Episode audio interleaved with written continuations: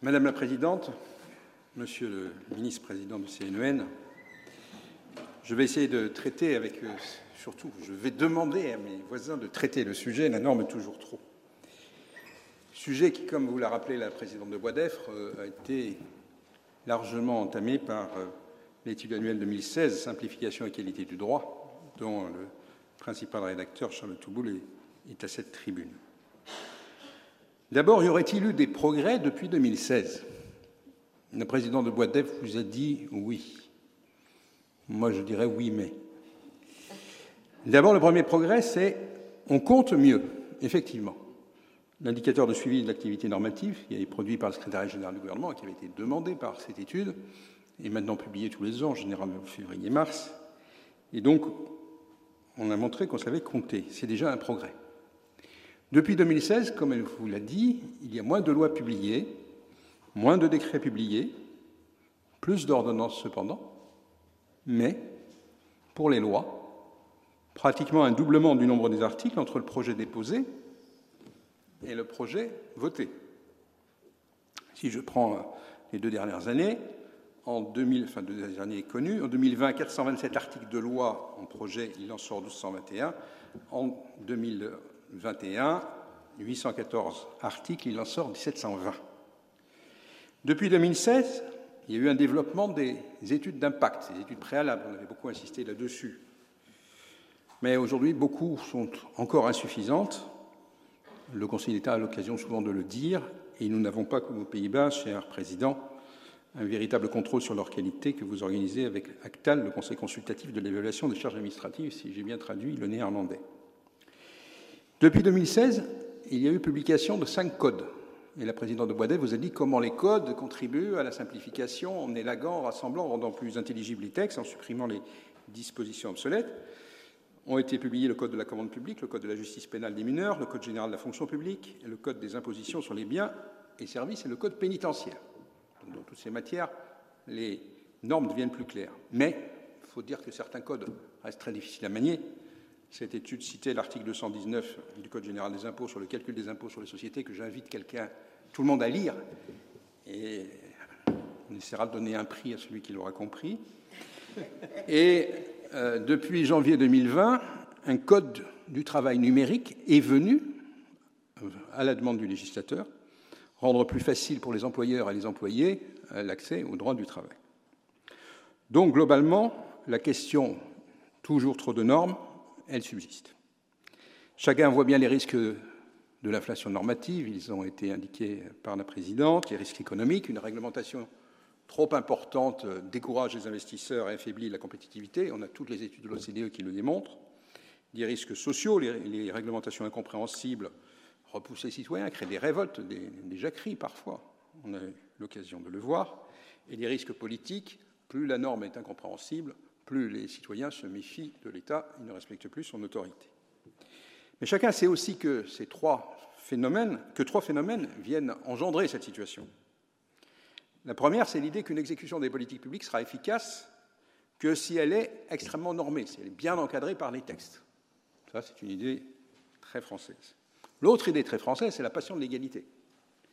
La passion de l'égalité qui fait qu'on veut tous des textes nous rendant égaux, c'est le développement des nouveaux modes de vie, que ce soit euh, les modes de vie personnels, le PAX, etc., donc des réglementations. Le nouveau mode de vie inclus par Internet. Ce matin, il a été publié un décret qui va interdire aux, à un certain nombre d'entreprises de faire du démarchage euh, par Internet, parce que les gens en avaient assez. Et donc, il faut faire des normes pour corriger les normes et pour corriger les dysfonctionnements ou ce qui apparaît comme des injustices. Et puis, le troisième phénomène, je crois, c'est la place de la communication publique dont la petite musique laisse entendre qu'à tout fait divers, à toute euh, occasion, tout scandale, toute difficulté, la réponse est bien sûr, on s'en occupe, on va faire une loi. Trop de normes, mais souvent trop de réformes qui se succèdent rapidement sur le même sujet. Et pour prendre un sujet qui est cher, si je me souviens bien, à Alain Lambert, l'urbanisme, le Code comprenait 1459 articles en 2002, 2295 en 2021 pourrait dire, bon, après tout. Mais le problème, c'est que les lois qui se succèdent vite se contredisent souvent. Tantôt, il s'agit d'accroître les libertés territoriales, cher Stanislas Bon. Tantôt, il s'agit de revenir sur celles-ci par un recadrage imposé par l'État. Tantôt, le législateur incite par la loi Elan de 2018 à construire mieux, plus et moins cher des immeubles. Tantôt, le même législateur, par la loi climat-résilience du 22 août 2021, demande de freiner le mouvement dans le cadre de la lutte contre l'artificialisation des sols, quitte à rendre progressivement obligatoire la renaturation des espaces urbanisés. Tantôt, la loi encourage la participation des citoyens et des administrés au projet d'aménagement. Tantôt, elle la freine au motif que le temps pris pour l'aboutissement de ces projets est beaucoup trop long, et beaucoup plus long en tout cas que dans d'autres pays européens. Tantôt le recours au juge est encouragé contre les décisions prises, tantôt il est freiné parce que euh, ni la société ni les gouvernants ne supportent la lourdeur des contentieux administratifs. Alors on va parler de tout ça avec nos invités. D'abord Madame Françoise Gattel, qui euh, est ici et que je remercie d'être venue, qui a d'abord commencé à travailler dans le secteur privé. Elle a été auprès de PME, responsable de formation, de ressources humaines. Elle a été élue en Ille-et-Vilaine, à Château-Giron, ville que vous êtes invité à visiter. Et elle est présidente de l'Association des maires d'Ille-et-Vilaine depuis 2008. Elle a été élue vice-présidente de l'Association des maires de France en 2014. Naturellement, avec un parcours pareil, elle se retrouvait naturellement au Sénat, où elle a été élue en septembre 2014 et réélue en 2020. Elle est membre de la très prestigieuse Commission des lois et elle est aujourd'hui présidente de la délégation du Sénat aux collectivités territoriales et à la décentralisation. Monsieur Willem Koningen-Belt a été professeur de droit constitutionnel et administratif à l'Université catholique de Tilburg, puis professeur de droit administratif et de légistique à l'Université d'Amsterdam. Il n'y a pas en France, ma connaissance, de professeur de légistique. Il est ensuite entré au Conseil d'État néerlandais, le RAL van State, si je prononce bien, en 1993, dont il est aujourd'hui président de section honoraire. Il est professeur émérite à l'Université d'Amsterdam. Et quand il ne vient pas à Paris au Conseil d'État, il part aux Caraïbes hollandaises à l'université de Curaçao enseigner la logistique. Stanislas Bourron est ancien élève d'une belle école qui s'appelait l'ENA, dont il a été directeur adjoint des stages d'ailleurs de 2005 à 2006. Il a fait sa carrière au ministère de l'Intérieur, il était sous-préfet, et puis il a eu beaucoup de responsabilités au ministère de l'Intérieur, notamment directeur des ressources humaines du ministère de l'Intérieur, et depuis juillet 2019, il est directeur général des collectivités locales direction qui est rattachée aujourd'hui à la fois au ministère de l'Intérieur et au ministère de la Transition écologique et de la cohésion des territoires. Enfin, Charles Touboul, qui a commencé par être enseignant de droit public à l'Université de Paris II, puis il a fait une carrière typique et brillante de juriste, d'abord à la direction des affaires juridiques de Bercy, ministère économique financier, l'Agence des participations de l'État. Il est ensuite parti à Matignon au secrétariat général du gouvernement. Et naturellement, nous l'avons accueilli ici en 2012 comme maître des requêtes et en particulier rapporteur général adjoint de la section du rapport à des études et donc euh, principal auteur de, rapport Simplification et qualité du droit. En 2019, il nous a quittés pour être directeur des affaires juridiques du ministère sociaux, où il a créé plus de normes que jamais on en avait créé, notamment pendant le Covid. Et à compter du 1er septembre 2022, il est il est depuis euh, un mois et quelques jours et demi directeur des affaires internationales stratégiques et technologiques au SGDSN. Il a de plus publié un livre qui s'appelle Concevoir un texte normatif, comprendre la logistique, dont je ne citerai pas l'éditeur pour ne pas faire de publicité, mais enfin vous avez le titre. Alors nous allons commencer par des questions à Madame la Présidente Gattel. Vous avez une double vision des choses, comme élu local, comme sénatrice. Comment ressentez-vous, vous, l'accroissement du nombre de normes? Et avez-vous, vraiment, avez-vous des exemples concrets de normes inutiles qu'il faudrait supprimer ou de normes impossibles à appliquer?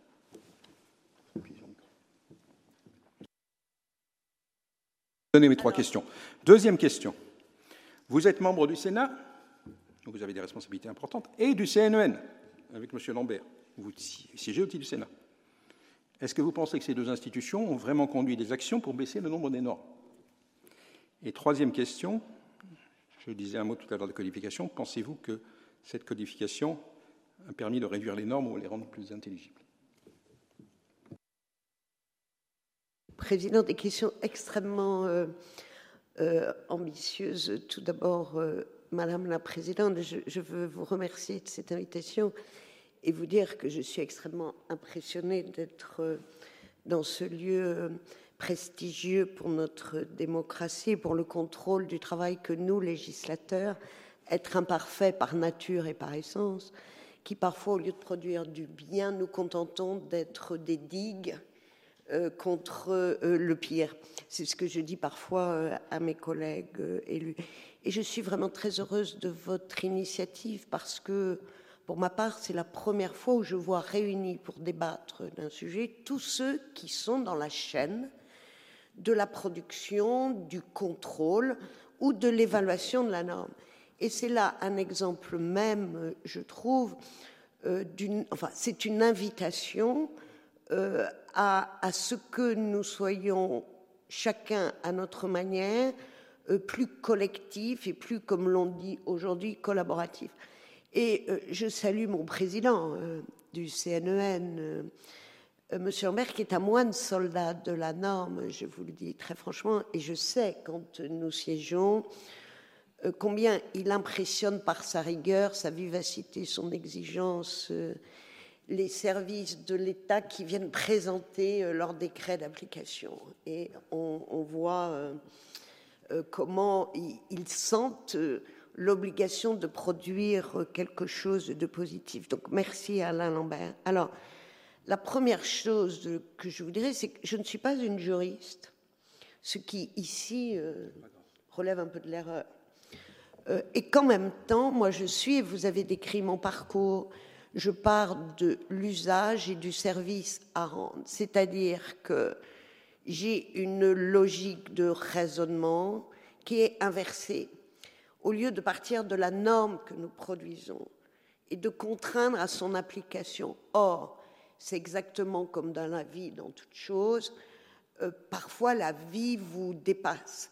Vous pouvez interdire à l'eau de divaguer et de venir inonder des terrains par une norme, euh, sauf que vous ne maîtrisez pas ceci, mais que vous avez une obligation de prévention et de protection. Donc moi, je pars de l'usage de par ma carrière d'élu, et je pense que nous gagnerions, vous l'avez dit, à ce que l'on parte du service à rendre, c'est-à-dire ce qui nous réunit, et la norme, elle a cet objectif d'efficacité de l'action publique, jusqu'au dernier kilomètre. Vous l'avez dit, Madame la Présidente, il se trouve que au Sénat, n'est-ce pas, Monsieur le Directeur, j'obsède un peu certains ministres avec ce souci, en disant en quoi ce dont nous parlons, ce que nous faisons, contribue à l'obligation d'efficacité de l'action publique. Ensuite, on a dans notre pays une addiction à la norme. Elle sécurise parce que nos concitoyens, ils ont envie d'être protégés, que rien n'arrive. Elle protège aussi les élus. Je pense que les élus, qui sont toujours des inventeurs de possibles, ils ont besoin d'être sécurisés pour éviter de se retrouver devant des tribunaux ou d'être tenus pour responsables, voire coupables, de choses qui les dépassent.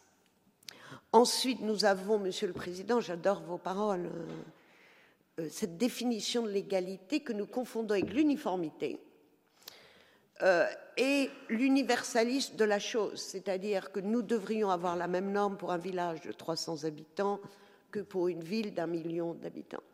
Euh, vous avez, Madame la Présidente, emprunté les mots de Portalis et quand nous légiférons au Sénat, Portalis nous surveille.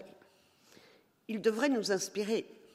Il m'arrive de me dire et de dire à mes collègues un autre mot de Portalis euh, qui est très simple, c'est que la loi, elle est faite pour les hommes et non les hommes pour la loi. Et que nous ne pouvons vivre pour appliquer une norme et la norme doit nous aider à. Je trouve que, comment dire, nous avons un peu progressé, en tout cas nous avons endigué, Monsieur le Président, et que cela peut paraître à, à tous ces jeunes qui sont là peu ambitieux, de dire que nous avons endigué, mais très sincèrement, je pense que la norme, elle relève d'une forme de rouleau compresseur qui a été renforcée par l'inscription dans la Constitution du principe de précaution.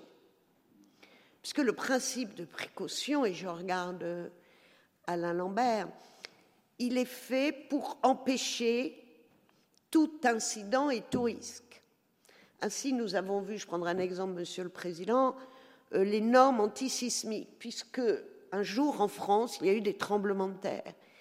Et donc, nous avons pensé, à nos collectifs, qu'il fallait prévenir et empêcher. Donc, nous avons défini des normes de construction, y compris dans des lieux de France où la géologie démontre par A plus B à qui veut bien faire preuve de raison qu'il n'arrivera jamais de sisme.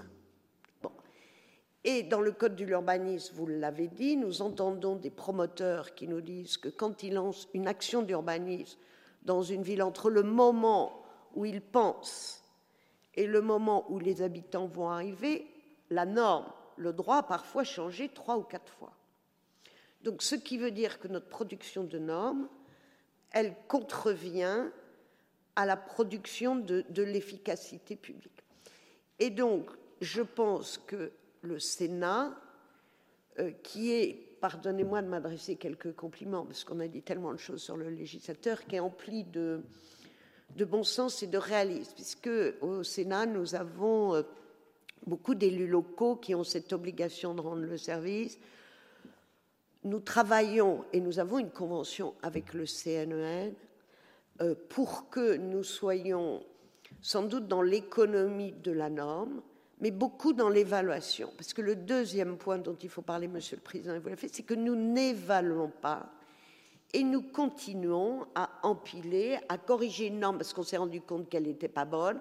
Et vous voyez, on sédimente. Donc on est dans, dans une chose euh, un peu étonnante pour des grands cartésiens, euh, pour des grands cartésiens euh, comme nous tous. Donc moi, je crois beaucoup à cette nécessité de cultiver euh, un objectif qui est celui de l'efficacité de l'action publique et de réunir tous les acteurs comme nous sommes aujourd'hui sur la fabrique de la loi entre le projet de loi, ce qui se passe au Parlement où parfois nous débordons, mais c'est parfois parce que le gouvernement est insuffisant, pardonnez-nous, hein, on est obligé de compléter. Euh, ensuite, les décrets d'application, qui sont des poèmes puisque je ne voudrais pas être désagréable, monsieur le directeur, mais vous le savez, on a un exemple sur le zéro artificialisation net. Ou alors on a une idée de génie, zéro artificialisation net, on a transformé un moyen de développement durable en dogme sacré. Et on a un décret d'application qui vient juste contrarier cette idée et contredire la cohérence des politiques du, du gouvernement. Et donc là maintenant, nous, nous devons nous atteler à démonter la chose pour la reconstruire. Et qu'on a parfois dans les décrets d'application, et je le dis avec beaucoup de respect, des hauts fonctionnaires qui pensent que le législateur a dû penser ceci ou qu'il aurait dû penser cela, que sa pensée aurait pu être insuffisante, certes, mais que quand le décret d'application contrevient à l'esprit de la loi, cela nous interroge, Monsieur le Président, sur la légèreté et la frugalité de la loi si nous faisons une loi légère, derrière, nous voyons bien que d'autres intervenants vont resserrer les choses. Donc on a vraiment, euh, je pense, euh, à œuvrer de cette manière. Et je terminerai par un exemple, si vous permettez, Monsieur le Président. Je l'ai cité euh, tout à l'heure. J'étais hier au Congrès des départements de France. Il y a eu des grands incendies un peu partout, y compris dans le Jura. Donc le Jura n'était pas forcément euh, armé pour faire face à des incendies qui arrivaient dans le sud. Bon, beaucoup de le, département avait des moyens, mais qui n'étaient pas suffisants vu l'ampleur des choses. Et donc, le département qui est responsable de, de, la prévention et de la sécurité incendie a été aidé spontanément par des agriculteurs qui sont venus avec leurs tracteurs et ce qu'on appelle des tonnes à eau pour venir aider euh, les pompiers à éteindre les débuts de feu. Eh bien, le président du département lui-même m'a dit qu'il a eu des frayeurs importantes, mais que l'ampleur de la crise a fait que, quand vous êtes en pleine crise, vous n'allez pas vérifier euh, le code, voilà, vous devez agir, mais que le président du département s'est dit, s'il arrive un accident, un de ses agriculteurs, ou s'il provoque un accident, ma responsabilité de président de département est engagée et rien aujourd'hui dans les textes, vous voyez, rien dans les textes ne me permet d'être euh, tranquille. Donc on voit euh, l'ampleur de euh, de, la paralysie que peut générer la norme. Alors cet exemple peut paraître excessif, mais sincèrement, il n'est pas. Il y en aurait d'autres. Je ne sais si j'ai répondu à vos questions. Je vous ai livré mon point de vue, Monsieur le Président. Merci, Madame euh, la Présidente. Avant de faire réagir les autres, je pense qu'on va passer à l'autre aspect, les, collectivités locales, avec Stanislas Bourron, directeur général des collectivités locales. Puis après, on s'arrêtera et on permettra aux deux autres de réagir à ce qui a été dit, notamment. Est-ce que vous avez d'abord des données concrètes sur euh, le nombre de normes qui sont imposées aux collectivités territoriales depuis dix ans? Je sais bien que vous ne les faites pas toutes et que d'autres directions euh, dans l'État le font. Deuxièmement, lorsque vous entendez les élus locaux, les sénateurs et les sénatrices, les associations, les députés, le CNN qui critiquent l'accroissement des normes, que faites-vous concrètement? Et troisièmement, même question que Mme Gattel, est-ce que vous pensez que la codification contribue à réduire le nombre des normes ou au moins les rendre plus intelligibles? Merci, Monsieur le Président. Euh, tout d'abord, je voudrais, euh, Madame la Présidente aussi, euh, vous remercier, Madame la Présidente et Monsieur le Président Alain Lambert, de, nous, de, m'avoir proposé de participer à cette, réunion, à ce colloque qui, effectivement, est, porte sur un sujet d'une grande acuité pour tout le monde. Et comme le disait la présidente Gattel, qui euh, intéresse tous les acteurs de cette longue chaîne de production normative, qui, je le crois, euh, euh, même tout fonctionnaire peut être interrogé parfois sur, sur les effets de tout cet ensemble dans lequel nous, nous, intervenons. donc en tout cas, merci d'avoir organisé, de m'avoir proposé d'intervenir quelques, quelques instants. Alors pour d'abord euh, répondre à votre première question sur le, nombre euh, de normes nouvelles imposées aux collectivités territoriales, euh, si le président Lambert m'autorise, je reprendrai des éléments que le, CNEN e produit chaque année dans un rapport que je vous recommande tous, puisqu'il est en même temps très instructif, parfois édifiant sur la réalité de ce qui se passe concrètement quand on dit l'inflation normative, c'est-à-dire permet de, toucher du doigt de ce que c'est, de le qualifier. Euh, et donc, ça fait partie des missions qui ont été confiées hein, par le législateur, euh, d'abord au CCN puis au CNEN, euh, à travers, dans le CGCT, pour suivre l'ensemble de ces normes applicables aux collectivités, avec une approche aussi, on y viendra aussi, sur son impact financier. Qui, on le, verra, j'en dirai deux mots, est loin d'être négligeable, même si, on le sait, reste très difficile à évaluer dans la réalité. Tout d'abord, le nombre de textes. Je, reprendrai sur, euh, depuis 2012, c'est les données sur une dizaine d'années, en moyenne, euh, le CNN voit passer donc les normes qui s'appliquent aux collectivités territoriales, leurs établissements publics, y compris de façon indirecte. Donc on a un spectre assez large, hein, et ce qui est assez récent, 323 textes en moyenne sur la période. Ça situe quand même euh, quasiment un texte par jour, hein, si on calculait. Le pic a été en 2016. Je, n'ai pas remonté. Quelle est peut-être la période qui justifie avec un 544 textes soumis. Euh, depuis 2000, euh, sur la période plus récente, euh, depuis 2018-2021, on est sur un chiffre qui est un peu plus en baisse, mais qui reste quand même très important, autour de 270 textes qui sont proposés au CEN en moyenne. Pour avoir le panorama, il s'agit majoritairement de décrets, comme disait la présidente, des décrets d'application pour euh, l'essentiel, même si aussi on a les décrets euh, autonomes euh, dans notre organisation, mais on est principalement sur des décrets d'application. Qui représentent 63% de l'ensemble, et des projets de loi et ordonnances qui, nécessairement en masse, représentent beaucoup moins, de l'ordre de 7%, même s'ils peuvent varier en fonction des périodes. Les arrêtés représentant le solde, effectivement, entre les deux. Sur le type de normes, c'est très, très, intéressant parce que parfois on imagine que ça vient sur telle ou telle thématique. D'abord, on s'aperçoit que c'est quand même assez réparti sur plusieurs thématiques. Euh, et sur la période récente, euh, dernières cinq années, 90% euh, d'entre elles relèvent de cinq thématiques. Monsieur le Président, voilà. Alors, en comptant les comptes publics, la transition écologique, on y reviendra, la cohésion des territoires, c'est un peu nous ça, hein, c'est les collectivités territoriales, la fonction publique, tout ce qui est relatif à la fonction publique territoriale, et les matières de santé la période ayant connu aussi euh, une, accélération de mesures qui s'explique euh, et qui fait figurer la santé assez haut dans le classement. Le principal contributeur reste, et cela depuis une durée assez longue, la thématique de la transition écologique. On a eu beaucoup de grands textes de, lois assez importantes qui ont engendré beaucoup de textes d'application, euh, que ce soit les Grenelles de l'environnement, les lois, différentes lois climat, qui déclenchent beaucoup de textes d'application et qui représentent donc en moyenne 30% des, textes qui sont soumis au CNN. Donc ça permet d'avoir une idée.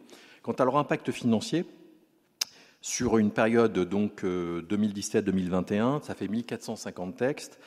Il est estimé en solde net, puisqu'il y a un système un peu complexe du, coût et de l'économie potentielle que certaines, normes peuvent dégager. Il est de l'ordre de quasiment 2 milliards d'euros.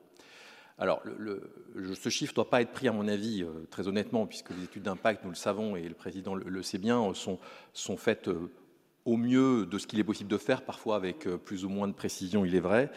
Là où il est vrai, euh, la masse euh, du coût euh, est identifiée, c'est sur les mesures reliées notamment à la fonction publique territoriale, puisque tout de suite, on sait les calculer de façon extrêmement fine. Si on prend la revalorisation des personnels de catégorie C récemment, qui concerne, il faut le savoir, 75% de la fonction publique territoriale, donc par exemple pas loin d'un million et demi d'agents, c'est presque 500 millions d'euros uniquement sur cette simple mesure. Donc on voit qu'on peut retracer le coût et l'impact de la norme pour les dépenses des collectivités. Donc voilà ce, paysage, on va dire, de l'évolution de la norme euh, sur, sur euh, cette période. Alors, deuxième question euh, qui est sans doute la plus difficile, c'est que faisons-nous face à cette situation qui, je vous rejoindrai, les chiffres l'ont démontré, est-ce que c'est l'endiguement, est-ce que c'est la prise de conscience collective? On, voit en tout cas sur les collectivités que ça, pas, ça ne monte plus beaucoup. Néanmoins, ça reste à des niveaux très élevés. Et je dirais qu'on est plutôt face à un sujet d'accélération du rythme de leur modification et du rythme de modification des normes. Euh, je vous rejoins complètement, la présidente, vous l'évoquiez sur les sujets d'urbanisme, je mettrai les sujets d'aménagement du territoire aussi là-dedans. Euh, nous voyons un nombre de textes considérables, législatifs ou réglementaires, intervenir sur les mêmes sujets, amenant, et je prendrai deux exemples, les SRADET, vous savez, c'est les schémas régionaux d'aménagement et développement euh, du territoire, des régions, création des lois MAPTAM et NOTRe, et les documents d'urbanisme, type PLU, Scott, qui sont impactés, les SRADET encore plus peut-être, par tout ce qui est normes euh, portant sur des politiques environnementales, de mobilité, de logement, euh, et qui doivent reprendre, au titre de leurs compétences d'aménagement territoire, cette dimension. La réalité, c'est que le, rythme des normes nouvelles sur ces sujets-là va plus vite que la capacité des acteurs en charge de mettre en œuvre les processus de révision ou de modification de ces propres normes. Ce qui rend euh, dans la réalité concrètement euh, une incapacité à avoir le document d'aménagement qui répond aux dernières exigences de la norme qui vient d'être adoptée. Donc un, flot permanent de remise à jour euh, qui, et c'est le deuxième point moi que je voulais noter sur que fait-on, c'est la question de l'accès à la norme. Pour nous, nos interlocuteurs, côté direction générale des collectivités locales, sont euh, évidemment euh, euh, les, élus locaux, les services déconcentrés de l'État à travers les préfets, mais aussi les associations d'élus, les parlementaires avec lesquels nous échangeons évidemment très souvent. Très souvent, nous sommes confrontés à des demandes simplement d'expliquer comment ça fonctionne, comment ça se met en œuvre, comment s'articulent ces textes qui se succèdent, comment on les fait vivre. le travail est, là, et je pense que c'est un travail fondamental face dans la mission qui est la nôtre, c'est le travail de, pédagogie, mais positive, c'est-à-dire de chercher par tous les vecteurs de communication, d'information, à euh, expliquer, clarifier, euh, présenter de façon euh, méthodologique. C'est la diffusion de guides méthodologiques, d'outils de communication qui permettent de rendre aux usagers, quels qu'ils soient d'ailleurs, la norme la plus accessible et compréhensible possible, quoi qu'on en pense pour ce qui nous concerne, mais en tous les cas pour que ce soit quelque chose qui soit au moins compris, saisi, et qu'on n'ait pas ce sentiment de, difficulté de l'élu local confronté à, une situation euh, donnée dans laquelle il ne sait plus quel est le droit à appliquer. Sur les conditions dans lesquelles on peut euh, simplifier les choses. Alors, euh, effectivement, une administration centrale a une vocation, sous l'autorité des ministres en charge, euh, évidemment dans le cadre constitutionnel que vous connaissez, d'aider euh, à la préparation des textes, euh, au-delà de, et puis d'accompagner les ministres dans la mise en œuvre de, leur politique et de mettre en œuvre des, décrets d'application le cas échéant. Le fait est que nous avons beaucoup été associés à des travaux sur la simplification que Madame la Présidente vous avez rappelé, hein, qui depuis une bonne quinzaine d'années, et je, voudrais quand même signaler que ces sujets, euh, depuis en fait l'arrivée du d'abord CCEN Euh, Monsieur le Président, vous aviez produit plusieurs rapports avec Monsieur Boulard aussi, euh, sur déjà en 2013 le premier. Euh, j'ai le souvenir aussi d'un rapport sur la simplification de Monsieur Doliger, le sénateur Doliger. on a commencé cette question de simplification, j'ai le souvenir aussi de ces PPL dites Monsieur Warsman, qui successivement ont essayé d'apporter aussi, au-delà du champ des collectivités, des mesures de simplification. Plus récemment, un projet de loi dit ASAP, qui était assez, euh, assez, assez dense, on va dire, et puis la loi 3DS, dont le dernier, euh, le S, était de simplification. Euh, on voit que donc on essaye nous à notre niveau, en entendant les remontées qui nous parviennent des acteurs qui sont nos interlocuteurs, d'apporter à l'autorité politique, aux autorités, des écritures qui permettraient soit de répondre à des difficultés qui ont été posées, soit d'apporter une simplification dans la mesure de ce que les rapports, les travaux d'experts ont pu produire. L'exercice est très compliqué dans la réalité, je, ne vous le cache pas, euh, parce que euh, concrètement, le sentiment que j'en ai au bout de quelques années maintenant, c'est que derrière chaque norme, il y a aussi euh, une demande sociale ou un intérêt. Et l'intérêt, quand je dis intérêt, n'est pas forcément négatif. C'est qu'il y a quelque chose, il y a une difficulté, il y a quelqu'un qui souhaiterait avoir une précision, garantir, sécuriser, et donc il se dit que c'est par la loi, c'est par le décret que je garantirai, que je sécuriserai la disposition ou ma situation ou la situation de, tel ou tel euh, dossier. Donc l'exercice est très compliqué euh, et, j'ai en tête, si on devait donner quelques exemples euh, rapides, des questions notamment qui sont des vraies questions de société, notamment l'encadrement des jeunes enfants dans l'établissement accueillant des jeunes enfants. Il y a un débat très complexe. Jusqu'où doit-on aller dans la prescription sur le nombre et le diplôme des personnes qui doivent encadrer les enfants dans ces établissements? Alors vous avez des parents de ces jeunes enfants qui voudraient que tout soit écrit dans le détail, euh, quasiment la taille des personnes qui interviennent euh, dans ces établissements. La réalité, c'est qu'il est très compliqué, très simplement parfois de recruter, de trouver les personnes qui permettent déjà d'ouvrir ces locaux, ces, établissements. Et donc on a des, débats assez complexes sur savoir euh, jusqu'où faut-il aller dans la prescription Hein, euh, j'ai assisté à des choses où on prescrivait notamment la hauteur des fenêtres, euh, la largeur entre des lits. Euh, donc on, a des choses qui vont très très loin parfois. on avait aussi des débats plus anciens, et M. le Président s'en souviendra, sur les questions de restauration collective, avec des prescriptions sur le grammage de ce qui se trouvait, se dans les assiettes des enfants, vous vous souvenez, qui, qui laisse parfois pantois même le simple usager extérieur à l'administration sur la nécessité d'aller aussi loin même si on perçoit l'idée euh, de la saine éducation euh, alimentaire de l'enfant. Sur ces questions-là, donc notre action, elle est forcément limitée parce que nous ne sommes que des, acteurs administratifs, mais néanmoins, on essaye, et je devrais donner quelques exemples qui sont sans doute un peu, un peu peuvent paraître un petit peu peut-être très anecdotiques, mais euh, la crise Covid a fait apparaître notamment la question euh, de la dématérialisation de la relation. On a vu euh, le Parlement adopter des mesures sur notamment le recours à la visioconférence, qui sont des choses tout à fait inédites dans le fonctionnement d'une démocratie locale. On s'est aperçu qu'un certain nombre de nos instances n'avaient pas cette couverture qui permettait de recourir notamment à la visio pour rendre légitime, je pense notamment au CDCI, pour ceux qui les commissions départementales de coopération intercommunale. Et donc, on avait des problèmes parce qu'on ne pouvait plus réunir les CDCI. Donc, on a proposé de trouver les voies et moyens de rendre possible, renvoyer plutôt au statut d'ailleurs et au règlement intérieur euh, le recours à la visio plutôt que faire des normes qui disent voilà comment on doit faire la visio. Euh, c'est des sujets sur d'autres matières, malheureusement pendant la période, qui nous ont beaucoup occupés aussi, la question de droit funéraire, avec des objectifs de simplification, d'allongement de délai, de prendre en compte aussi de, des assouplissements nécessaires pour que euh, la contrainte euh, qui peuvent être données soit le plus possible levée. c'est aussi les questions sur les règles de publicité des actes des collectivités qu'on a essayé, Madame la, Présidente, vous vous souvenez, avec une ordonnance complexe, parce que l'enjeu est très important, d'harmoniser, de simplifier les dispositifs euh, mis à disposition, enfin que doivent respecter les élus locaux pour euh, publier euh, les actes qu'ils prennent. Et enfin, on participe avec le Sénat, à notre niveau, à des mesures d'abrogation de textes devenus obsolètes. Alors, ça peut paraître incroyable qu'il en existe encore. On en est à, vous l'avez cité, Monsieur le Président, 170 mesures que nous avons identifiées dans les travaux que nous menons avec le Sénat, qui dans une PPL qui, qui progresse, qui devraient être supprimées parce que c'est dans notre droit, dans notre droit, on va dire positif, mais ça n'a plus de sens, plus de vocation, et euh, nous pouvons le supprimer sans, sans aucune perte d'aucune protection quelconque. Voilà sur, euh, sur ce point-là. Et quant à la codification, excusez-moi, je suis un peu long. Euh, nous avons la chance de gérer le CGCT, Code général des collectivités territoriales, qui fut une belle réussite. Je le dis d'autant plus que je n'y ai pas contribué il y a quelques années, une trentaine d'années de codification. C'est un outil évidemment de simplification, de clarification, d'accessibilité au droit indéniable, et là-dessus je crois que c'est un facteur euh, fondamental.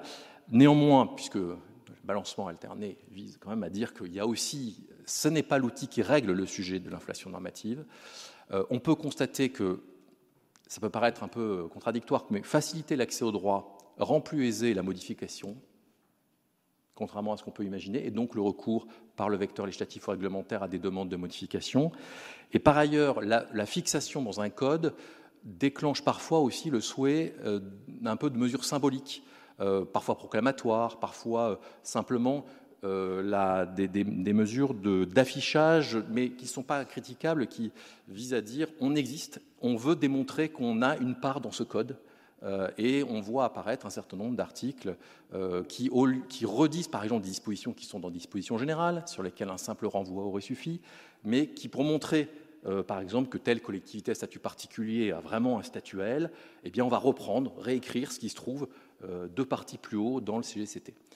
Donc la codification, effectivement, est un vecteur de d'accessibilité au droit et de lisibilité du droit fondamental, mais reste malgré tout pas le seul outil, et c'est peut-être la conclusion, j'irai, qui permet de lutter contre l'inflation normative.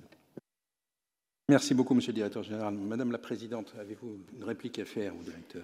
Euh, Rapidement, je voudrais euh, remercier euh, Monsieur le Directeur pour une idée qu'il vient de me donner. Je ne répéterai pas que c'est vous qui me l'avez suggéré.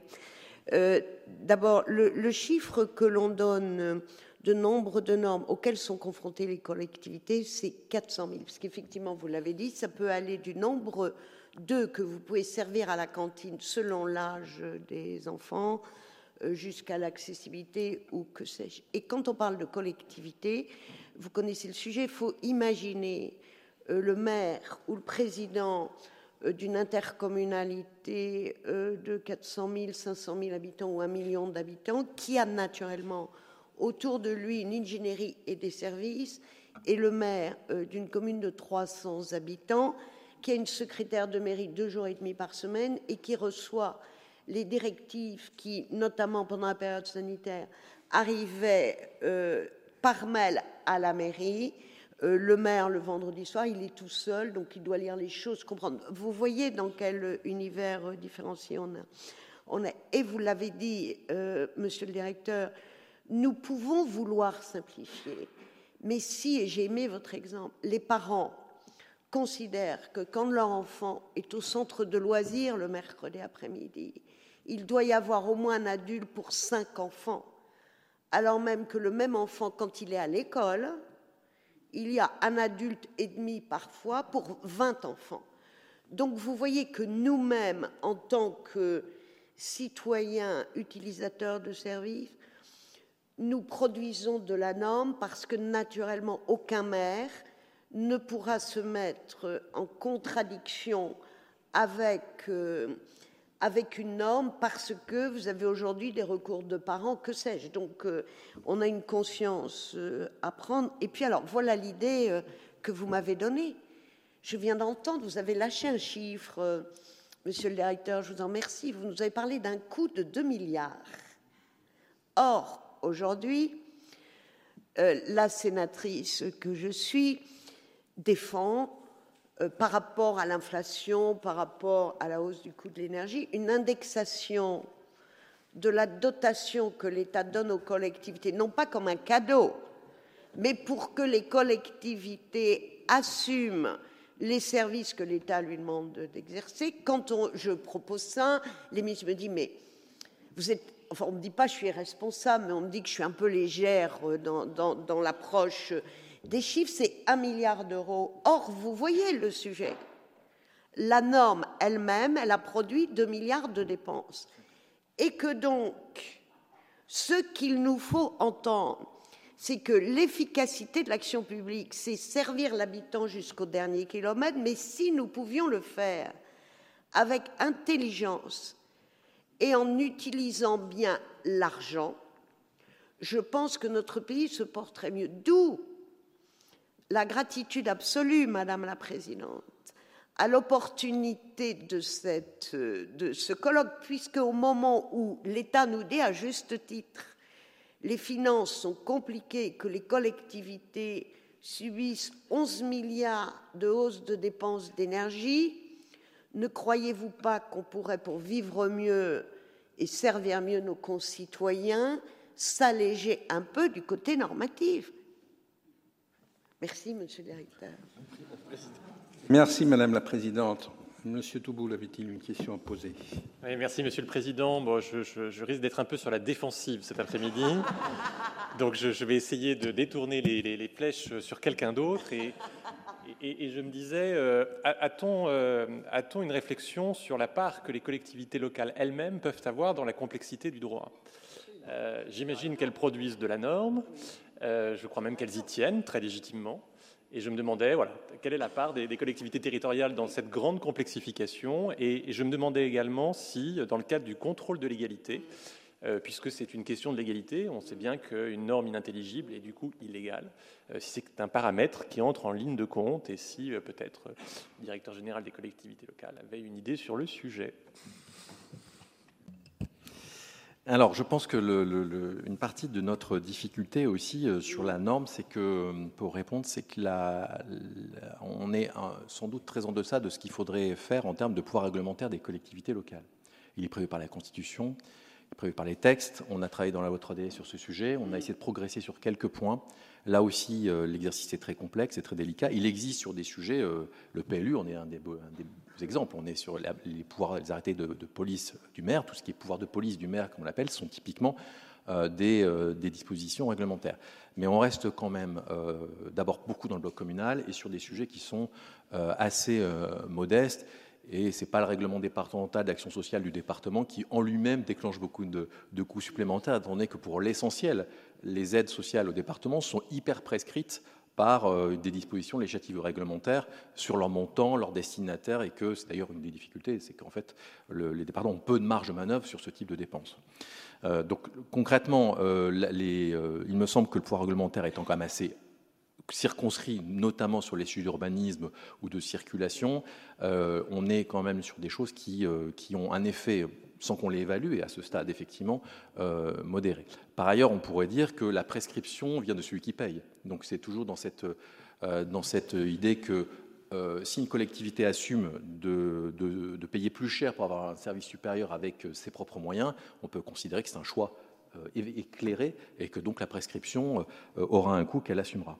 Sur le contrôle de l'égalité et la lisibilité, euh, je, crois que le contrôle de l'égalité, 5 euh, millions d'actes par an, euh, est déjà bien, essaye de se concentrer sur les sujets en jeu. On l'a toujours dit, hein, les sujets de commande publique, y compris parce qu'il s'agit non pas de contrôler les élus, mais d'aider aussi les élus à éviter de, tomber dans des difficultés sur des normes qui peuvent être effectivement un peu complexes et à gros enjeux, euh, y compris en termes d'activité économique.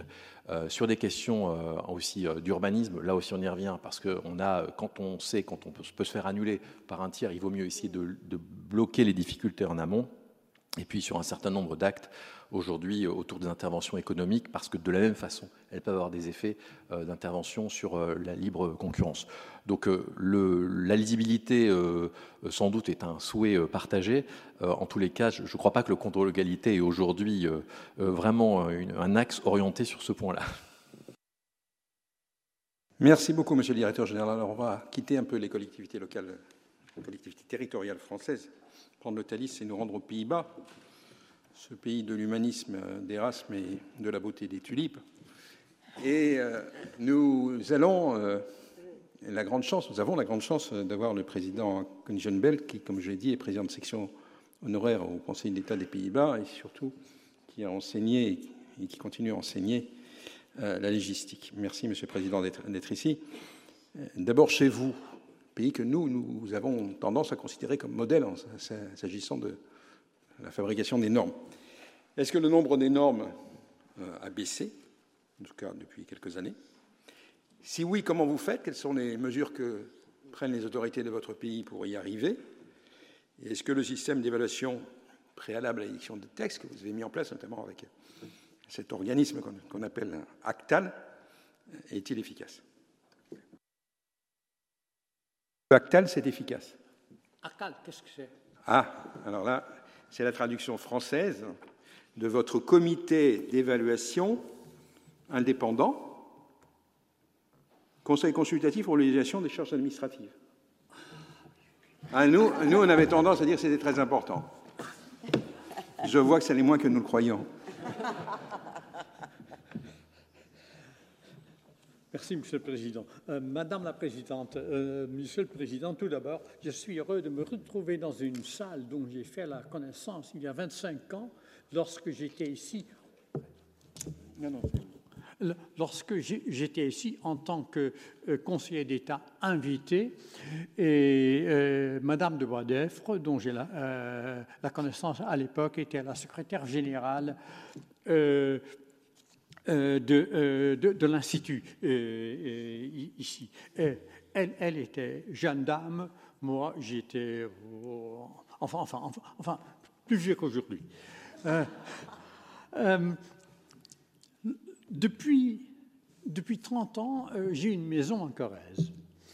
Euh, donc, je me suis aujourd'hui, je crois, euh, connaître un peu euh, la France. J'ai étudié le, le, le, droit français, surtout le droit administratif, aussi le droit constitutionnel. Je parle avec euh, les gens, mais lorsque euh, j'entends mes, mes, mes, mes, comptabliers, peut-on dire cela? Les comptabliers, les, les, gens qui sont à la même table. Les, bon, les compagnons de colloque. Ah voilà. Euh, compagnon de colloque, euh, compagnon de la table? Bon, euh, je, me suis dit, c'est un autre monde.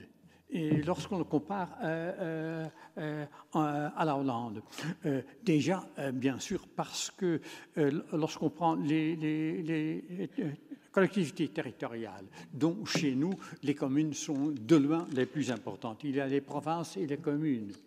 Mais les, communes de chez nous euh, n'ont presque rien à voir avec les communes françaises, enfin avec la grande plupart euh, d'elles, puisque euh, chez nous, avec nos, avec nos 17 millions d'habitants, il y a quelques 350 communes et une commune qui compte 20 ou, ou, ou 25 millions d'habitants est une toute petite commune. Il n'y en a presque pas qui en sont qui, sont plus petites. Donc le phénomène euh, du, euh, euh, du ou de, de, la mer à temps partiel avec son, ou plutôt euh, normalement sa, secrétaire générale à, temps partiel euh, aussi, et qui, de, qui de, de, de, devrait être là pendant quelques, euh, quelques cent heures par semaine, tout simplement pour, pour pouvoir lire tous les courriels, tout, tout le courrier qui lui est envoyé, ça n'existe pas. Euh, ça n'existe euh, pas. Ça ne veut pas dire que je ne, que, je ne euh, euh que, que, que, tous les problèmes dont j'entends parler, et je n'ai pas tout. je n'ai pas tout compris, je dois dire, puisque sur, surtout euh, euh, euh, Monsieur Bourron, je suis venu en Thalys, c'est une sorte de TGV, mais lui, il va bien plus vite que le TGV. Donc, pour un étranger, ce n'est pas toujours facile à, suivre. Mais, les problèmes de,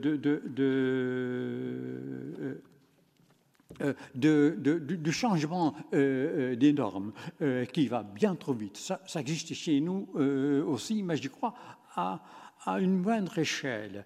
On, on, le voit dans le, dans le domaine de l'éducation et aussi des, des, des soins des, des, enfants à l'extérieur de l'école, oui.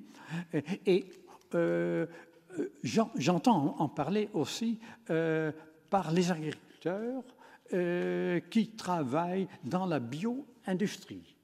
Euh, eux, ils, se, voient confrontés à des obligations à investir énormément. Ils doivent investir des millions et des millions pour, pour suivre les, normes. Et, mais bien avant qu'ils ont, comment dit-on, ils ont regagné euh, euh, l'argent qu'ils ont euh, dépensé, tout a changé. Ils, doivent changer de, nouveau. Et, donc, c'est la course à la faillite, presque, pour eux. Et pourtant, et pourtant, c'est indispensable, c'est nécessaire, puisque le climat, puisque l'environnement l'exige. Ça, c'est un grand problème. Mais en général, les, modifications ne vont pas si vite que ici. Mais c'est déjà parce qu'il y a bien moins de normes ici que chez vous. Euh, au niveau du nombre de, lois, d'ordonnances, de textes, je ne sais pas combien il y en a euh, en France, combien il y a en Hollande. Enfin, en Hollande, ça, je le sais environ? Il y a environ 2000 lois. Euh, maintenant, il y a environ 2200 euh, décrets et il, y a presque 6000 arrêtés ministériels à caractère réglementaire.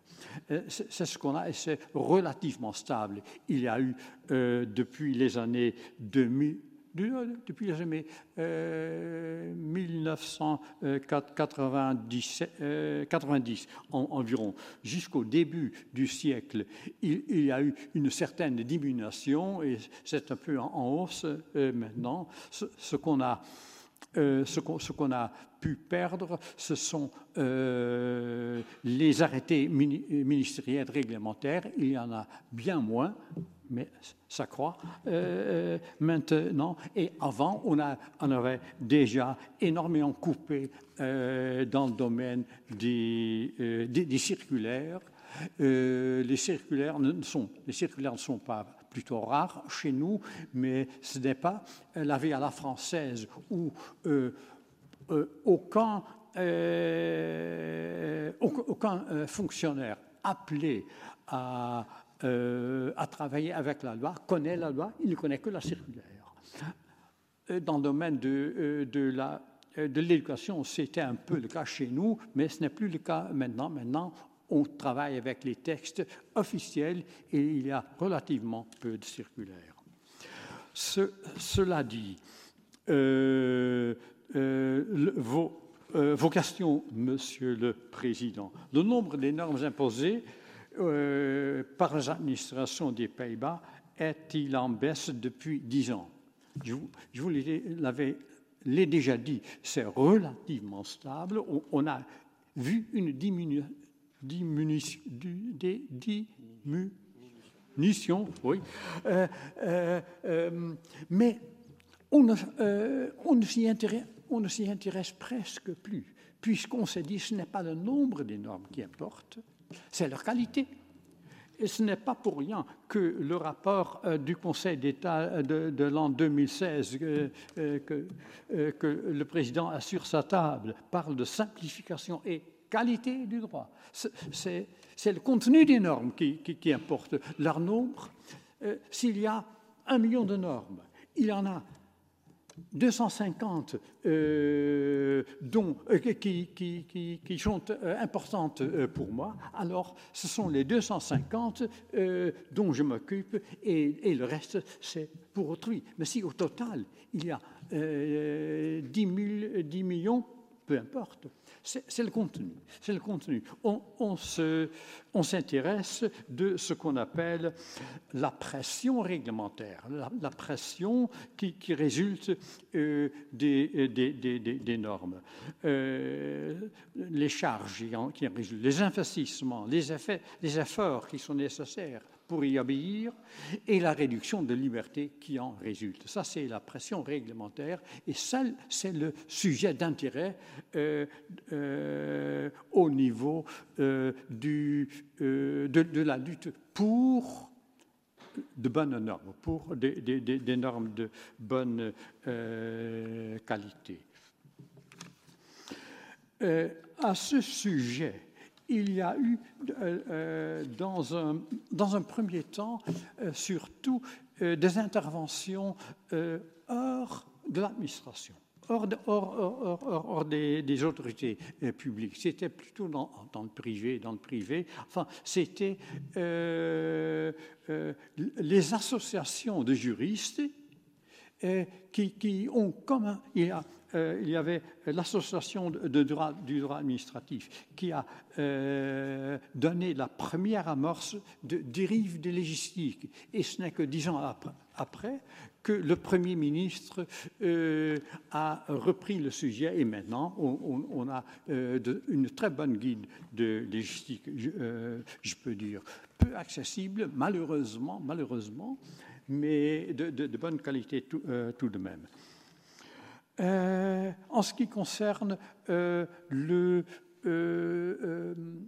les cours, de légistique, l'enseignement de la légistique, ce sont des professeurs individuels, des professeurs de droit individuel qui, depuis euh, la fin de, euh, des années 70 euh, de, la, du, du, siècle dernier, ont commencé à dispenser de ces cours et pas dans toutes les facultés.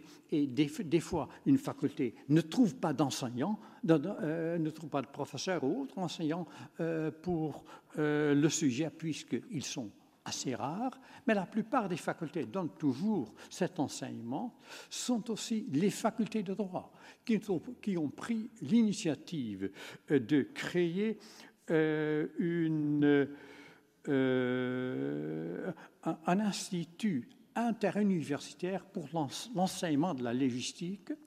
Et il, donnait des, euh, des cours d'un an complet, euh, un ou deux jours, par semaine, ça variait. Mais on, a pris des professeurs et, et d'autres enseignants venus de toutes les facultés parce qu'on s'est dit, chaque faculté en soi est, beaucoup trop légère, n'a pas le personnel pour fournir tout ce qu'il euh, doit euh, euh, donner aux,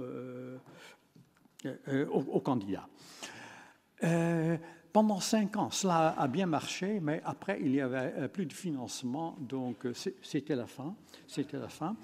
Mais, mais quelques 15 ans après, le ministère de la Justice, j'y reviens au ministère de la Justice, chez nous c'est le ministère de la Justice qui est chargé euh, de suivre la qualité euh, de la législation. On n'a pas de Matignon, euh, il y a un, Premier ministre, son département est de loin le plus petit de, tous les départements, mais un Premier ministre chez nous, il n'est pas le chef du gouvernement, il, il préside. Il préside, euh, euh, il, ne supervise pas. Il essaye, de sous-entendre bien sûr, c'est dans sa nature, mais euh, constitutionnellement, on est des collègues entre eux. L'administration collégiale est, est, une caractéristique de toute de, l'administration centrale et décentrale aussi chez nous. les maires, on les appelle les bourgmestres.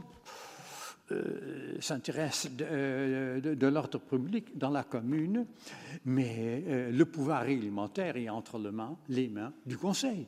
Lui, rien, rien. Et l'administration, le, vecteur de l'administration locale, enfin communale, c'est le collège du bourgmestre et des échevins. Ce n'est pas un seul type, non, c'est toujours un collège, hein, c'est une collectivité qu'il fait. Bon, euh, le, euh, euh, le, ministère de la Justice, depuis 2005 environ, il, a créé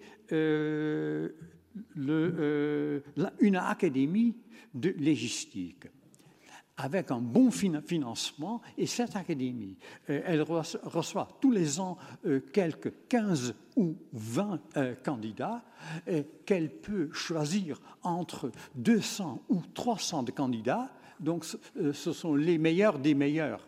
Qui, qui, sont reçus là. Là, on, on, donne un enseignement de deux jours par semaine pendant, pendant deux ans pour le reste du temps, les candidats travaillent ou bien dans un ministère ou euh, au, euh, au, bureau euh, comment dire, ici on dirait au bureau de la, d'une section administrative du Conseil d'État. Et après la formation, déjà, c'était des, juristes très intelligents, ce sont des gens extrêmement bien formés, et puisque le système marche depuis une quinzaine d'années, une bonne quinzaine d'années euh, maintenant, on a euh, donc un noyau dur de, de, rédacteurs très bien formés, mais formés non seulement de la rédaction des textes, mais surtout de savoir qu'est-ce que c'est une politique saine il, faut euh, connaître le problème dont il s'agit. Il faut analyser euh, tous les vecteurs qui sont euh, intéressants. Il faut connaître le terrain. À base de cette analyse, il faut chercher les moyens pour résoudre plus ou moins les problèmes, mais donc, il, faut bâtir, il faut construire une, politique euh, pour lutter euh, contre tel ou tel euh, problème. Et c'est en fonction de cette politique qu'on va, qu'on va rédiger les textes nécessaires. Et ces, textes ne doivent pas être trop, trop abondants. Ces textes ne s'intéressent pas de tous les détails. Euh, les, Français, ils ont euh, l'enthousiasme, euh, le, goût, comment dit-on, la passion, la passion du détail. Tout, tout, tout doit être réglé. Et cela, entre autres, oui, pour assurer l'égalité du traitement. L'égalité, ah, c'est la de la France. Euh, la France n'est plus très chrétienne, mais il y a une déesse là. Euh, euh, c'est vraiment au nom de l'égalité, la, centralisation, ça aussi, c'est le fruit de cette passion de l'égalité. Donc, et, un autre problème pour les Français, qu'on a tellement peu de confiance en autrui. Le législateur a-t-il confiance aux fonctionnaires qui sont chargés de la mise en œuvre des textes? Non, non. D'où tous les détails qui devront être euh, réglés, d'où toutes ces circulaires qui, euh, vont prescrire aux fonctionnaires comment manipuler avec leur, euh, stylo, tout ça, on a très, très, très, très peu de confiance. Et cela, malgré le, euh, ce beau code qu'on appelle euh, le euh, code des, des, relations entre le public et l'administration qui devait être le vecteur pour, promouvoir la confiance entre les deux parties. Euh, mais euh, les effets, tant, que je le constate, laissent encore euh, s'attendre. Mais peut-être que ça va venir demain ou après-demain, mais ce n'est pas encore le cas. En Hollande, je ne dis pas que tout le monde a confiance en, tout le monde. Et aujourd'hui, on entend beau, on entend partout comme en France, euh, que la, confiance se perd euh, partout. Tout de même, euh, tout, de même, même les partis de l'opposition, de, leur part, il est tout à fait normal de dire au gouvernement, régler cela ou cela, ça c'est votre devoir, pas le nôtre on vous contrôle, on légifère ensemble, oui, on, légifère euh, ensemble, et euh, les ordonnances, on, ne connaît pas cela, mais c'est votre, devoir, c'est votre position dans l'ensemble de notre pays de régler telle et telle chose. Faites-le, faites-le bien, et vous serez responsable devant nous on, vous demandera euh, après ce que vous avez fait. Et on a des idées, mais c'est vous, c'est vous qui décidez. Euh, ça reste toujours le cas. Le ministère de la Justice, puisqu'il faut faire vite un peu. Le ministère de la Justice, qu'est-ce qu'il a fait encore à part de la création de cette belle académie de légistique. Et, elle, a, elle, a, publié, le, ministre de l'époque, c'était un, collègue de Tilbourg, à, moi, un très bon rapport qui s'appelle Vue sur la législation, mais là il y a jeu de mots en irlandais. Vue veut dire ici aussi vision, vision sur la législation qui, propose six critères pour la qualité des textes euh, normatifs et je les énumère euh, tout brièvement. Le premier, euh, l'égalité et réalisation des principes généraux du droit. Les lois, c'est la source de droit. Il nous faut du bon droit. Donc, non pas seulement du, droit qui obéit aux, règles, aux normes qui sont supérieures les, les règles écrites, mais qui obéit aussi et, qui euh, rendre vital, rendre vitaux les principes généraux du droit. Deuxièmement, l'efficacité des mesures proposées euh, et leur, ce qu'on appelle en, en, en, anglais leur efficience. Ça, c'est le bilan coût-avantage, mais en français, ça s'appelle aussi efficacité. La subsidiarité et la proportionnalité. Quatre, euh, euh, lorsque vous, rédigez des, euh, des, règles, pensez à la possibilité de leur mise en œuvre et de leur maintien. N'écrivez pas selon vos fantaisies, mais écrivez pour la réalité et pour que ça marche. Euh, l'adaptation aux règles, euh, euh, aux règles existantes, donc il ne faut pas contredire d'autres règles, il faut les, les, harmoniser, il faut en tout cas se rendre compte des règles existantes pour éviter les contradictions. Et euh, en dernier, lieu seulement, c'est le, sixième point, euh, voilà la légistique euh, formelle, la simplicité, la clarté et l'accessibilité des règles. Ce qu'on a fait ensuite, c'est depuis l'an 2010 qu'on a créé non, non, avant déjà, ça c'était en 1990 aussi, un pôle au, sein du ministère de la Justice, un, pôle qui s'appelle qualité de la législation. C'est ce pôle qui a développé euh, un, un, tas d'instruments pour, euh, le pour le développement, pour l'élaboration euh, des politiques et des textes qui s'appelle le cadre d'examen intégral pour la politique et la législation, avec des questions concernant l'analyse des problèmes, clarifier les, objectifs visés, le, euh, un, un, choix, euh, un, vrai choix des instruments à utiliser. Il faut identifier les personnes, les institutions intéressées et parler avec eux les normes pour qui? C'est l'autre moitié de l'après-midi. Euh, euh, il faut analyser en amont et après euh, les effets possibles et, les, effets qu'on peut voir dans la réalité.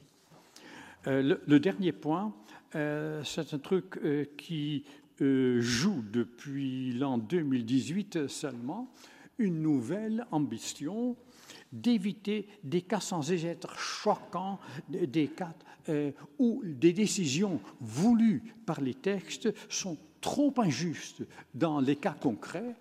Et, il, faut donc euh, que euh, le droit écrit donne euh, la, euh, la, latitude, euh, la possibilité de trouver des solutions justes pour tous les cas. Les, textes ne peuvent fixer tout, ne peuvent prescrire les derniers kilomètres, pas, même pas les derniers millimètres. Et ils, ils, peuvent laisser la possibilité à arriver à des solutions euh, justes. ça, c'est le dernier mouvement. C'est très difficile, mais on, on l'essaye. Je peux être extrêmement bref en ce qui concerne euh, la troisième euh, question. Les évaluations euh, préalables à l'édiction de textes sont-elles efficaces la, la, réponse est, comme mon voisin dirait, oui et non.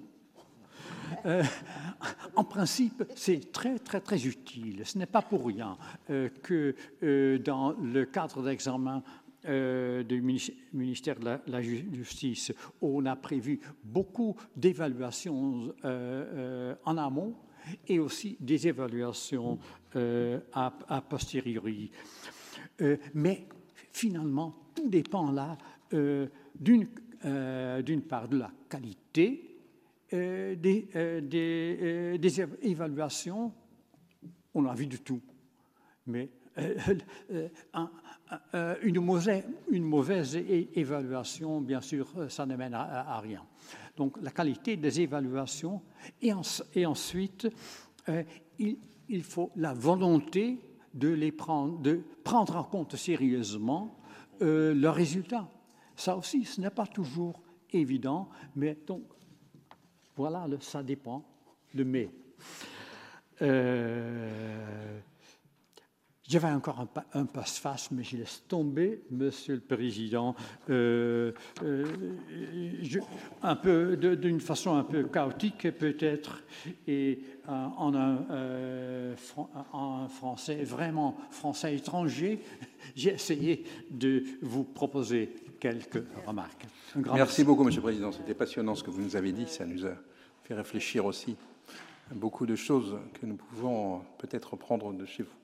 Alors on va peut-être passer, puisque le temps avance, euh, tout de suite euh, aux questions de l'ancien directeur des affaires juridiques des ministères sociaux, c'est-à-dire le ministère de la Santé et le ministère du Travail, notamment du ministère de la Santé pendant la crise du Covid. Il était donc aux, commandes et aux manettes de la production normative.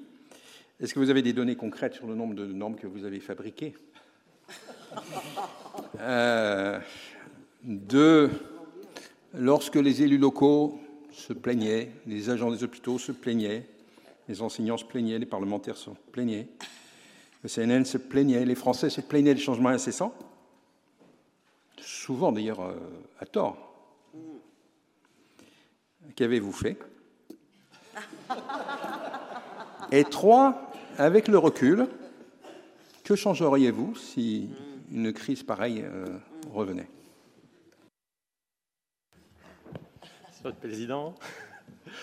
Je, sais qu'il est d'usage de remercier tout le monde en commençant, mais je ne sais pas si je vais vous remercier, Monsieur le Président Lambert, Madame la Présidente de Bois d'Effre, m'amener ainsi à, devoir rendre des comptes sur ce qui est peut-être d'abord euh, le, plus grand paradoxe de ma carrière, parce que comme le Président Gérard le sait, euh, je donne des cours de légistique.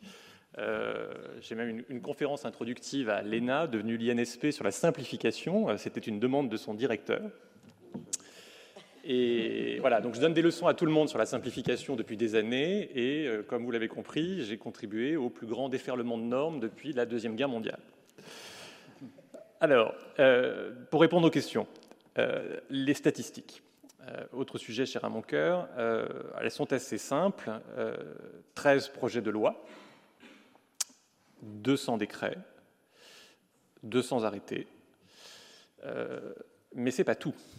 Les 13 projets de loi, les 200 décrets, les 200 arrêtés, c'est ce que j'ai vu euh, euh, tirer euh, des silos qui étaient dans ma direction. C'est ce qui a été fait par la direction des affaires juridiques des ministères sociaux, c'était très loin d'épuiser toute la production normative du Covid. Il y a bien sûr toutes les mesures d'accompagnement économique et social qui sont passées au début par une grande loi, qui a elle-même comporté pas mal d'habilitations, et donc un certain nombre d'ordonnances derrière, euh, et puis évidemment des mesures réglementaires qui ont mis en œuvre tout ça. Euh, il y a également une multitude d'arrêtés préfectoraux, euh, plusieurs milliers d'arrêtés préfectoraux qui ont été pris, et, c'était en fait une demande de territorialisation de nos politiques Covid. Simplement, voilà, vous multipliez par 100 le nombre de vecteurs normatifs. Il y a aussi puisqu'on a beaucoup parlé des collectivités territoriales, il y avait un souhait, euh, même un appétit pour de la norme locale en ce domaine, et c'est ça qui a donné la fameuse jurisprudence commune de Sceaux, qui a expliqué dans quelles conditions, alors qu'on était dans un régime de police sanitaire, une police spéciale en plus, euh, le maire, autorité de police de droit commun, pouvait encore avoir voix au chapitre, soit pour faire plus que le gouvernement, soit pour faire moins que le gouvernement. Et donc ça a évidemment ajouté aussi à, la complexité et à l'édifice euh, et aux statistiques de la norme, puisque c'est la question euh, qui m'était posée. Il faut ajouter aussi, et c'est probablement impossible à dénombrer, euh, tous les règlements intérieurs des entreprises, puisque comme vous le savez, le choix a été fait très tôt dans la crise sanitaire de laisser les règles internes aux entreprises à la main de l'autorité qui est en droit commun habilitée à les définir en lien avec euh, les représentants des salariés, mais ce sont les employeurs qui ont ce pouvoir de police avec tous les guillemets qu'il faut et qui, euh, pour le coup, ont eu une contribution très importante dans la production de normes et qui a pesé très directement euh, sur, euh, sur un certain nombre d'entre nous, surtout ceux qui étaient dans des lieux de travail, même si évidemment, et c'est le dernier point, il y avait un cadrage national, ce qu'on a appelé un protocole. Alors le protocole pour la sphère travail, il était très spécifique, il, était très, il a été très minutieusement préparé. Euh, il y a évidemment tous les protocoles qu'on a tous en tête. Il y en a eu un pour l'école, il y en avait pour les crèches, il y en avait peut-être même un pour le Conseil d'État. Je ne sais pas s'il y en avait un pour le secrétaire général du gouvernement, cher Claire, mais en tout cas, voilà, pour euh, tous ceux qui, à un moment ou à un autre, avaient à se positionner euh, et à décliner euh, des règles de sécurité sanitaire qui n'étaient pas, pour le coup, donc, dans du droit dur, mais dans du droit souple. Donc ça fait beaucoup de choses. Était-ce trop? Honnêtement, je ne suis pas sûr. je ne suis pas sûr que c'était trop. Quelle était l'alternative? Ça aussi, c'est quelque chose qu'on demande beaucoup quand on enseigne la légistique et la simplification et qu'on demande à faire des évaluations préalables, on demande d'étudier les options. C'est quoi les différentes options qu'il y avait sur la table? euh, L'une des options, c'était évidemment l'autorégulation. Et on nous a demandé de faire de l'autorégulation euh, un certain nombre de fois. Alors je sais bien que l'argument est facile, mais vous savez très bien qu'aujourd'hui encore, il est très vivement recommandé de porter le masque dans le métro. Et pour qui est venu ce matin en transport en commun, vous pourrez mesurer l'efficacité de ce genre de recommandation je crois que le parti a été rapidement pris d'imposer de la norme. Je crois qu'on le fait parce que c'est la culture de notre pays, euh, c'est la société qui réagit ainsi euh, euh, mieux, enfin je ne sais pas si elle réagit mieux, en tout cas elle réagit de manière un petit peu plus effective à des normes dures qu'à des recommandations. alors j'avais écrit imprudemment, on fait avec la société qu'on a, euh, mais évidemment, la formule de Portalis est beaucoup plus élégante. Euh, la loi est faite euh, pour les hommes et la loi Covid a été faite pour les hommes et les femmes de notre pays et qui voilà, auront un rapport à la norme qui est celui qu'on sait.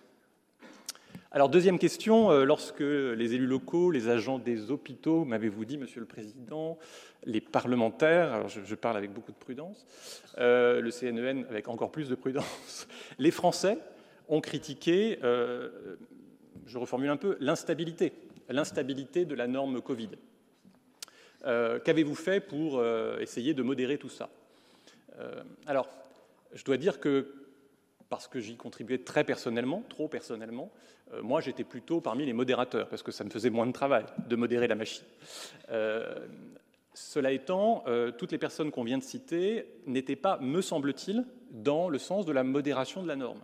Euh, j'évoquais les élus locaux qui proposaient de prendre eux-mêmes des normes et qui ont même revendiqué le pouvoir d'en prendre.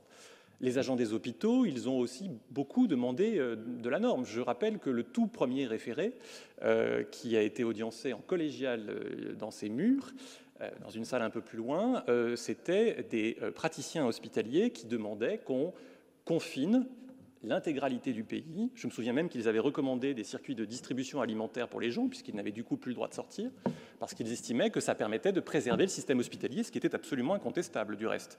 Mais évidemment, le gouvernement avait fait une balance un peu différente. Donc, euh, les élus, euh, les agents des hôpitaux, je me permets de dire aussi les parlementaires, euh, qui ont déposé énormément d'amendements, et seule une toute petite partie était des amendements de suppression. Tout le reste était des amendements qui venaient ajouter à la norme, et c'était sans doute très légitime.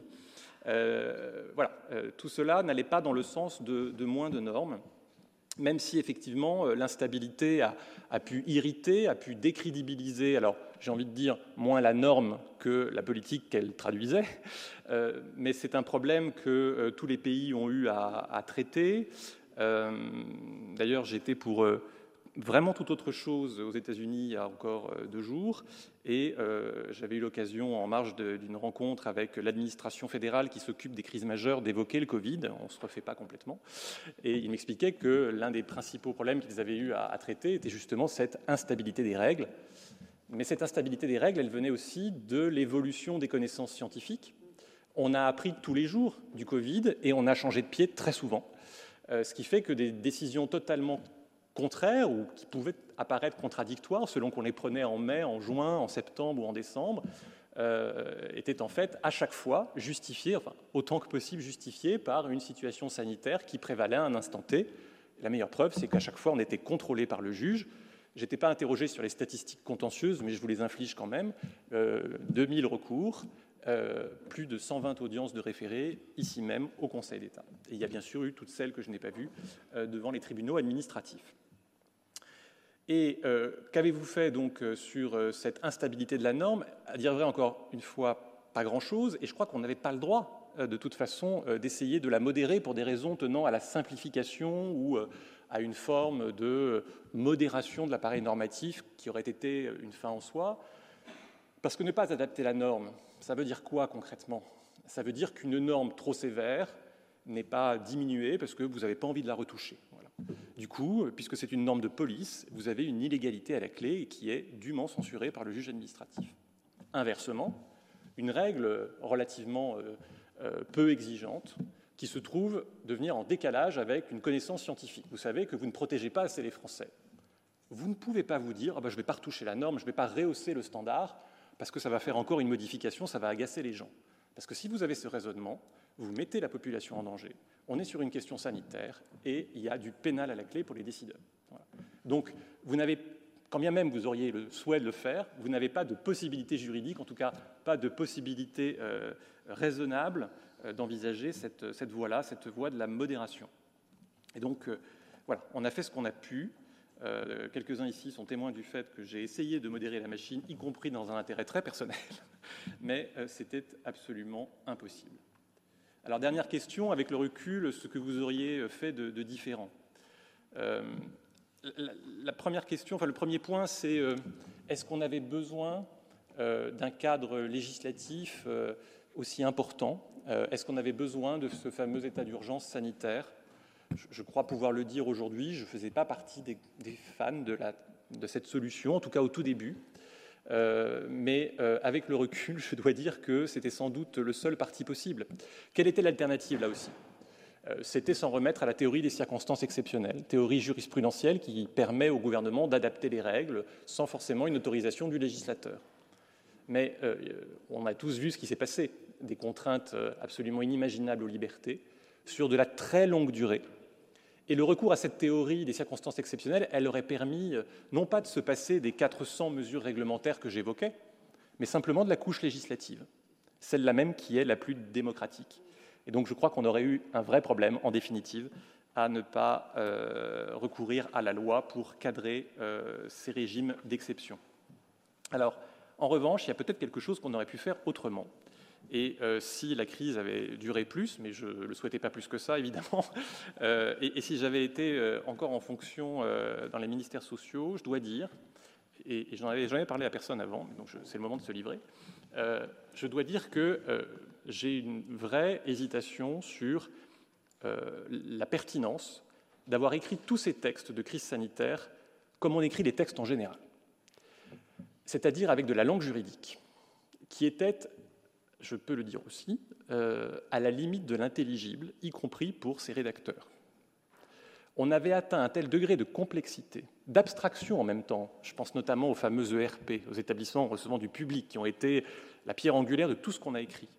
Euh, dans, des, domaines extrêmement variés, puisqu'on traitait à la fois des délibérations des collectivités locales, euh, de la manière dont on pouvait plaider au Conseil d'État, en passant par euh, le scolaire, les gardes d'enfants, l'outre-mer, les forces armées, les syndicats, les manifestations dans les rues, le funéraire, le religieux, bref, on a embrassé toute la société, avec ce qui, à la fin, pouvait apparaître presque comme une espèce de, non pas de neuve langue, parce qu'elle n'était pas neuve, mais plutôt d'une ancienne langue euh, qui, en définitive, était vraiment inadaptée à ce qu'on faisait. Et je me disais, euh, à la fin des fins, est-ce qu'on n'aurait pas eu plus vite fait, un peu comme euh, les lois de programmation, de se dire on fait un décret de couverture, voilà, parce qu'il faut à un moment authentifier la décision politique, il faut recueillir la signature du ou de la Première ministre, il faut recueillir les contreseins nécessaires, il faut qu'il y ait une appropriation politique et officielle. Ça tient en un paragraphe, et puis on annexe quoi? On annexe la seule chose que les gens lisaient et que les gens comprenaient, y compris parfois les auteurs de la norme, c'est-à-dire les fameux tableaux, les fameux histogrammes, les fameux camemberts qu'on voyait sur les sites, sur le site du gouvernement en particulier. Euh, ce qu'on écrivait dans les formulaires, on évoquait les formulaires aussi, qui d'une certaine façon étaient une source de normes. C'était vous, Madame la Présidente, qui évoquait les formulaires. Voilà.